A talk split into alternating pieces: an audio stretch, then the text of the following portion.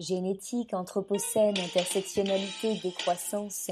Ce jargon vous dit quelque chose bien sûr, mais parfois nous utilisons ces mots sans bien savoir ce qu'ils veulent dire. Dans les mots de la science, on revient donc sur l'histoire et le sens de ces mots-clés avec des chercheuses et chercheurs capables de nous éclairer. L'épisode du jour est dédié à la parentalité, un concept forgé dès les années 50 en sciences sociales qui permet d'étudier les pratiques et les normes parentales, leur évolution, mais aussi les politiques publiques censées les influencer. Pour nous en parler, nous recevons Claude Martin, sociologue, directeur de recherche au CNRS, titulaire de la chaire Enfance, bien-être, parentalité à l'École des hautes études en santé publique. Il travaille depuis 40 ans sur la question de la parentalité et va donc nous offrir une perspective historique passionnante sur ce champ d'études. Claude Martin, bonjour. Bonjour. Commençons par le commencement, si vous voulez bien. Quand est-ce qu'apparaît ce mot, parentalité? Et pour désigner quoi, à vrai dire? Alors en effet, c'est un néologisme. Il apparaît, il a déjà une histoire assez longue puisque vous l'avez mentionné dans les dans les années 50. Euh, il apparaît, il a un peu deux racines, une racine qui est plutôt du côté de la psychanalyse, en tout cas des psychiatres et psychanalystes, et, et une autre qui est dans l'anthropologie. Et dans ces années 50 et 60, ces deux disciplines dialoguent énormément. Alors il y a toute une, il y a toute une série d'auteurs qu'on peut bien sûr euh, mentionner. Une qui, à qui on attribue probablement euh, l'apparition du terme, c'est Thérèse Benedek. C'est une psychiatre, c'est une psychanalyste et elle publie en 1959 un, un article qui s'intitule euh, en anglais Parenthood as, Developmental Phase, la parentalité comme phase de développement. Et ça vous montre déjà qu'il y a euh, en anglais un terme pour le dire que nous traduisons par parentalité qui est parenthood. Mais comme les Anglais, euh, nous allons avoir besoin d'inventer ce néologisme de parentalité. En anglais, c'est même peut-être un peu plus précis puisque eux vont transformer un substantif en verbe et parler de parenting. Le parenting, ce serait comme de conjuguer le verbe parenter. Je parente, tu parentes, et on pourrait même inventer d'autres néologismes avec le parentage. En fond, ce, que, ce qui fait la différence en anglais probablement entre parenthood et parenting, c'est que le parenthood se demande qui est le parent ou qui peut occuper la place de parent, alors que le parenting se demande ce que fait le parent. C'est donc l'action de parenté, ce sont les pratiques parentales. Éventuellement, d'ailleurs, ça peut devenir les compétences parentales. Hein. on parle beaucoup du fait que les parents soient ou pas euh, compétents.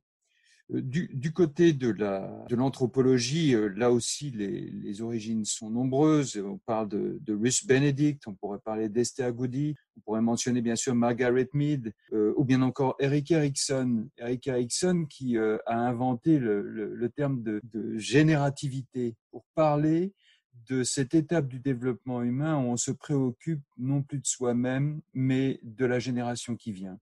Donc ça, je pense que ce sont toutes sortes de racines. Et euh, le dernier prolongement pour nous, c'est évidemment les travaux de l'anthropologue Maurice Godelier, qui euh, est celui euh, auquel on se réfère quand on parle en France de parentalité. Alors quand on est sociologue comme vous, que l'on étudie la parentalité depuis 40 ans, qu'est-ce que l'on observe en France? Quelles questions on se pose et avec quelle méthode? Alors, c'est bien sûr en partie lié à, l'angle euh, que j'adopte moi-même, c'est-à-dire euh, euh, tous les sociologues ne s'intéressent pas exactement à la même chose en matière de parentalité, mais vous aurez remarqué que nous ne sommes pas les premiers à avoir investi cette notion. C'est d'abord psychanalyse, anthropologie et en fond les cliniciens qui ont traité de cette question. Euh, en France, ces cliniciens, c'est par exemple Racamier qui, lui, n'a pas inventé le mot de parentalité, mais qui a parlé de maternalité. Vous voyez qu'il y a là d'ailleurs euh, des néologismes pour parler de la transformation de la femme en mère, le fait qu'il y ait une transformation psychique euh, qui accompagne, y, compris d'ailleurs la maternité et la grossesse. Donc lui s'intéressait euh, à des choses qui étaient les psychoses postpartum, et c'est à cette occasion qu'il a parlé de maternalité. Les sociologues, évidemment, et en tout cas pour ma part, moi je m'intéresse au fait que la parentalité soit devenue une préoccupation publique. Le fait que ce soit une préoccupation médiatique, bien sûr, mais surtout une préoccupation pour les pouvoirs publics. Au fond, qu'est-ce que l'État a à voir avec cette affaire du travail de socialisation primaire que réalisent euh, les parents? Et c'est un peu sous ces temps que j'ai essayé de, remonter cette histoire et de, voir que euh, c'est une vieille histoire là encore. Bien sûr, on est un peu aveuglé par le fait que euh, la parentalité est, vraiment posée dans le débat public dans le, dans le courant des années 1990. Ça semble donc extrêmement récent. Mais en réalité, il y a des choses qui préfigurent tout cela et qui remontent euh, au début du 19e et peut-être même un peu euh, au siècle précédent. Et ça se passe aussi bien d'ailleurs en Europe que euh, aux États-Unis. Et on parle d'autre chose. À cette époque, on se préoccupe d'éduquer les parents. Hein, vous voyez que l'éducation est apparemment le lot et le travail des parents, mais en réalité, on peut aussi chercher à éduquer les parents, à leur apprendre à être parents. Et c'est euh, cette racine-là que j'ai été un peu euh, euh, chercher, suivre et retrouver.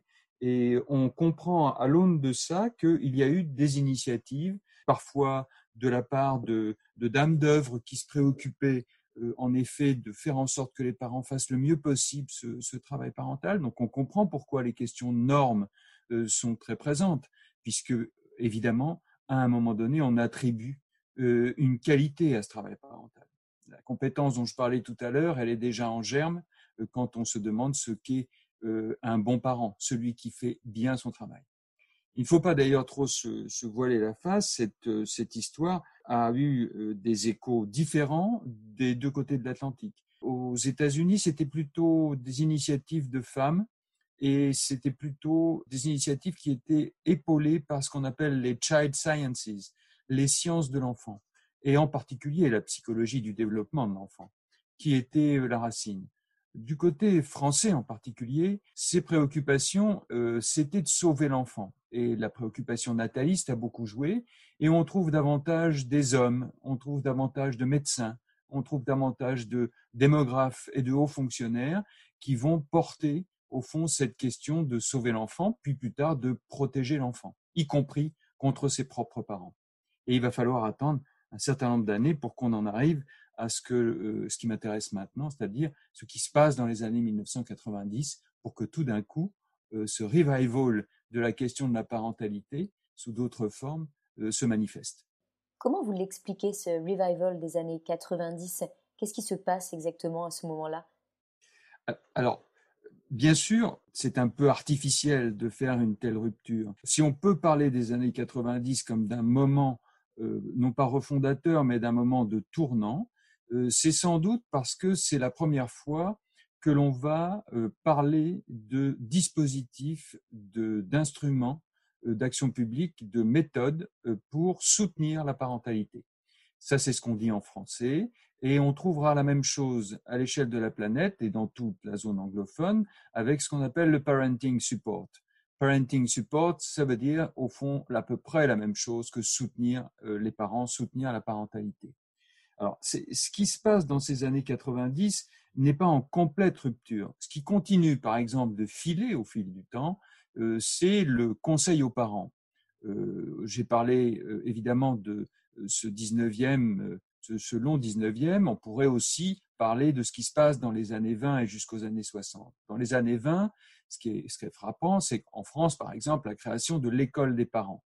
Cette création, 1929, euh, euh, se pose un peu sur les fonds baptismaux, on pourrait dire, euh, l'éducation familiale, mais sous l'angle d'une initiative qui vient de la société civile. Et c'est justement plutôt le volet d'âme d'œuvre et un peu la version française de l'école que j'appelais les Child Sciences, c'est-à-dire on, va chercher des pédopsychiatres, on va chercher des pédiatres, on va chercher psychologues du développement pour épauler euh, les parents. Et la logique de l'école des parents, au départ au moins, c'est de dire il faut faire un front contre euh, l'intrusion de l'État dans les affaires de famille et des parents. Au fond, c'est un peu de dire l'école des parents, ce sont des parents qui s'enseignent mutuellement le travail parental.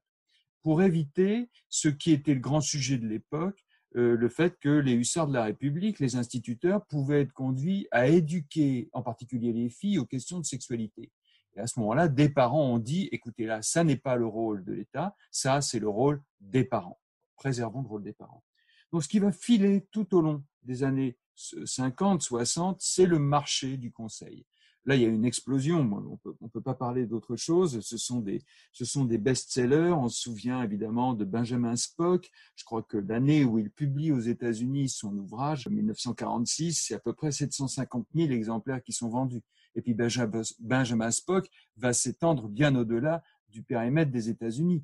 Moi, je suis un peu d'une génération Benjamin Spock, c'est-à-dire euh, même euh, les, parents modestes qui étaient les miens avaient forcément entendu parler de ce conseil euh, aux parents. Puis on en a eu beaucoup d'autres après, bien sûr. Euh, on a Thomas Brazelton, on a John Rosemont, on a bien sûr chez nous Laurence Pernou. On pourrait évidemment en France aussi se rappeler des, belles émissions de, radio de, Françoise Dolto qui écoutaient les parents et leur conseillaient des bonnes pratiques. Donc euh, ce marché, il, a continué de s'étendre. Aujourd'hui, il a pris de, nouvelles formes et euh, on parle de la parentalité positive, importation encore une fois de l'école de la psychologie positive américaine. Euh, donc vous voyez qu'il y a du transfert et de l'import-export massif d'idées, de manières de faire, jusqu'à aujourd'hui. Alors ce qui est frappant maintenant, c'est que ce revival, il est manifestement lié à la préoccupation des pouvoirs publics euh, sur la réussite de ce travail parental. Pourquoi? Eh bien parce que on a sans doute accentué à nouveau, peut-être que c'est à nouveau, mais en tout cas accentué clairement euh, l'idée que quand les parents échouent, les problèmes sociaux émergent. D'une certaine façon, des enfants mal éduqués sont les problèmes publics de demain. Euh, ils ne seront pas euh, leurs comportements ne seront pas adaptés, mais ils ne seront pas bien formés, ils ne seront peut-être pas en capacité même de faire les apprentissages. L'école ne parviendra pas à corriger les mauvais plis pris au départ, d'où cette idée, évidemment, d'intervention précoce. D'où cette idée que, non pas nécessairement que tout ce genre se joue avant six ans ou avant trois ans, mais tout de même, il y a en germe l'idée qu'il ne faut pas rater le début, car euh, par la suite, les euh, corrections de ces écarts de démarrage euh, pourraient être problématiques. Donc voilà, je pense que c'est ça qui est en train de se passer. On parentalise, si je puis me permettre, la question sociale. On rend responsable euh, les parents de leur défaillance.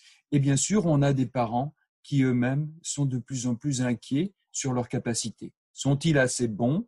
Je pense que là, c'est une conscience partagée de beaucoup de parents qu'ils la question, c'est pas tellement de savoir ce qu'il faut faire pour être bon, c'est plutôt de mesurer la distance qui nous sépare de cette bonne performance. On n'a pas assez de temps, on n'est pas assez attentif, on ne, parle pas de ce qu'il faudrait, on a peut-être échoué parce que on a été euh, trop véhément ou bien trop euh, trop sévère ou bien pas assez sévère. On a été pas assez présent ou bien trop présent. Vous voyez que les parents sont devant une tâche qui, apparaît aujourd'hui une complication euh, majeure.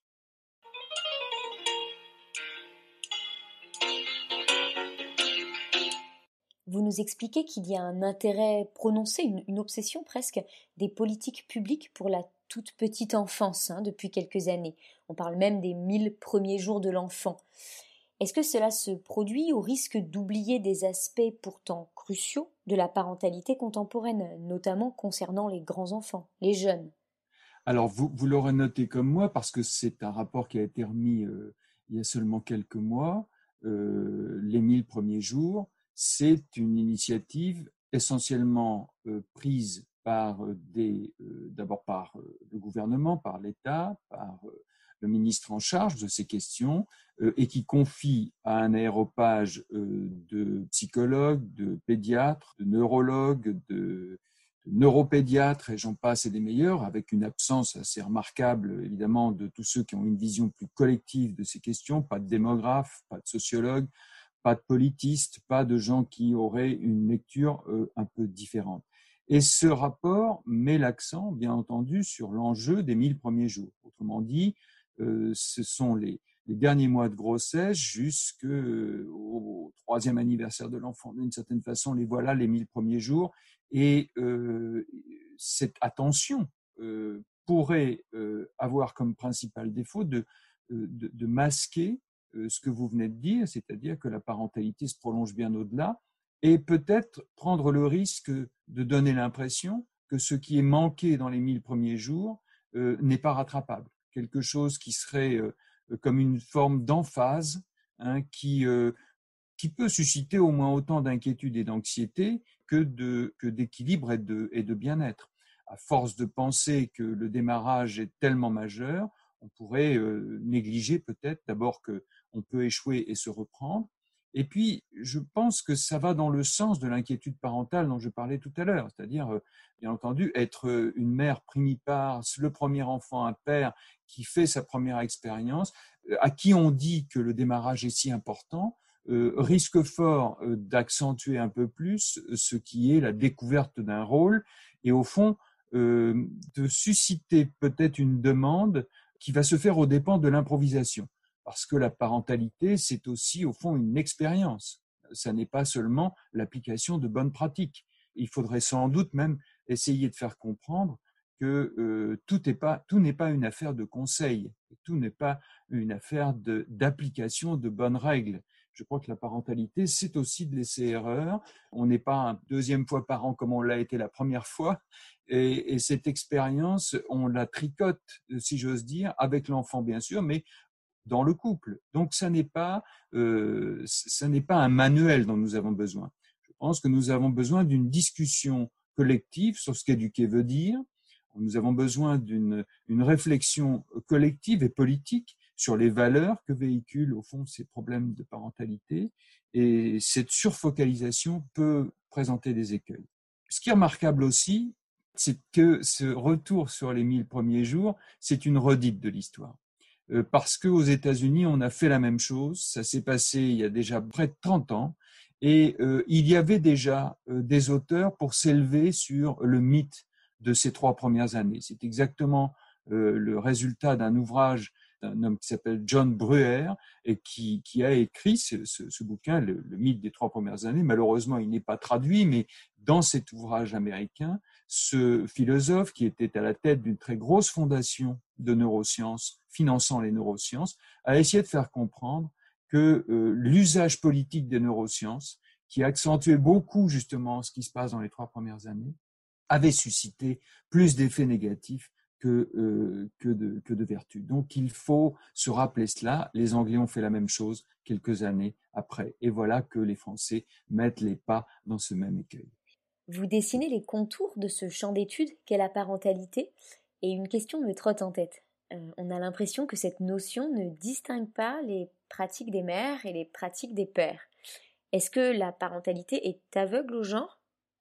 Oui, je pense que vous, mettez le doigt sur un point qui est, majeur tout au long de cette histoire, puisque la réalité, c'est que euh, euh, que ce soit l'éducation familiale, ça a d'abord été l'éducation des mères. Ce sont donc d'abord et avant tout les mères qui sont la cible de euh, tout ce que on peut appeler le marché du conseil aux parents. Alors, l'usage du terme de parent pourrait nous conduire un peu à, à, deux chemins. Le premier serait de dire, eh bien, parler des parents en neutralisant cette question du sexe et du genre, c'est une façon de parler également de euh, la posture des deux parents, en estimant que dans l'idéal, euh, une mère pourrait bien être un père comme les autres et réciproquement et que ce sont des parents et que leur rôle est, à défaut de ne pas être identique, est équivalent. Euh, la réalité, c'est plutôt celle que vous pointiez, c'est-à-dire qu'on est un peu aveugle au genre quand on parle des parents, c'est-à-dire c'est un peu on masque, en essayant de neutraliser, que tous ces dispositifs euh, sont fréquentés essentiellement par des mères ou sont ciblés, ou ciblent principalement les mères. Les pères sont encore un peu les absents de cette affaire de la cause parentale, si je puis me permettre, ce, ne sont pas les premiers acteurs. Ça ne veut pas dire que ce sont des acteurs absents, puisque là aussi les choses ont évolué et là aussi on pourrait dire les pères commencent à occuper une place et euh, susciter euh, des préoccupations.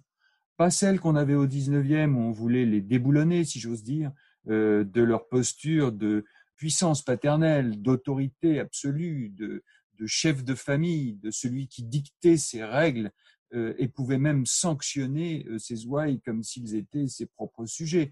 Non, ce n'est pas de ce père-là dont on parle aujourd'hui, on parle d'un père qui est préoccupé du care, d'un père qui commence à, découvrir l'enfant avant euh, 7 ans, hein, qui peut aussi commencer à contribuer à des tâches où euh, on touche l'enfant, où on, se, on passe du temps avec l'enfant. Donc euh, les pères d'aujourd'hui ne sont pas les pères d'hier. Il ne suffit pas de remonter beaucoup de générations euh, pour voir que les choses ont bougé. Pas assez bougé, pas assez vite bougé, sans aucun doute. Sur le plan du travail domestique, sur le plan du travail justement de soins, les pères sont encore en mineur. Mais des choses se sont transformées, ont bougé, et, du coup, la préoccupation pour les pères euh, existe. Et peut-être que c'est ce chemin-là qui nous permet de dire que ça n'est pas aberrant de parler des parents. Euh, au fond, ils sont en mineur, les pères. Euh, c'est une façon un petit peu aveugle ou de tentative d'oublier la division des rôles des sexes qui continue d'opérer massivement. Mais c'est une manière peut-être de tracer un chemin. Donc, parions que le futur sera plus équitable en la matière. De la même manière, votre champ d'étude sur la famille est historiquement très féminin. Est-ce que vous avez vu les lignes bouger ces dernières années? C'est vrai.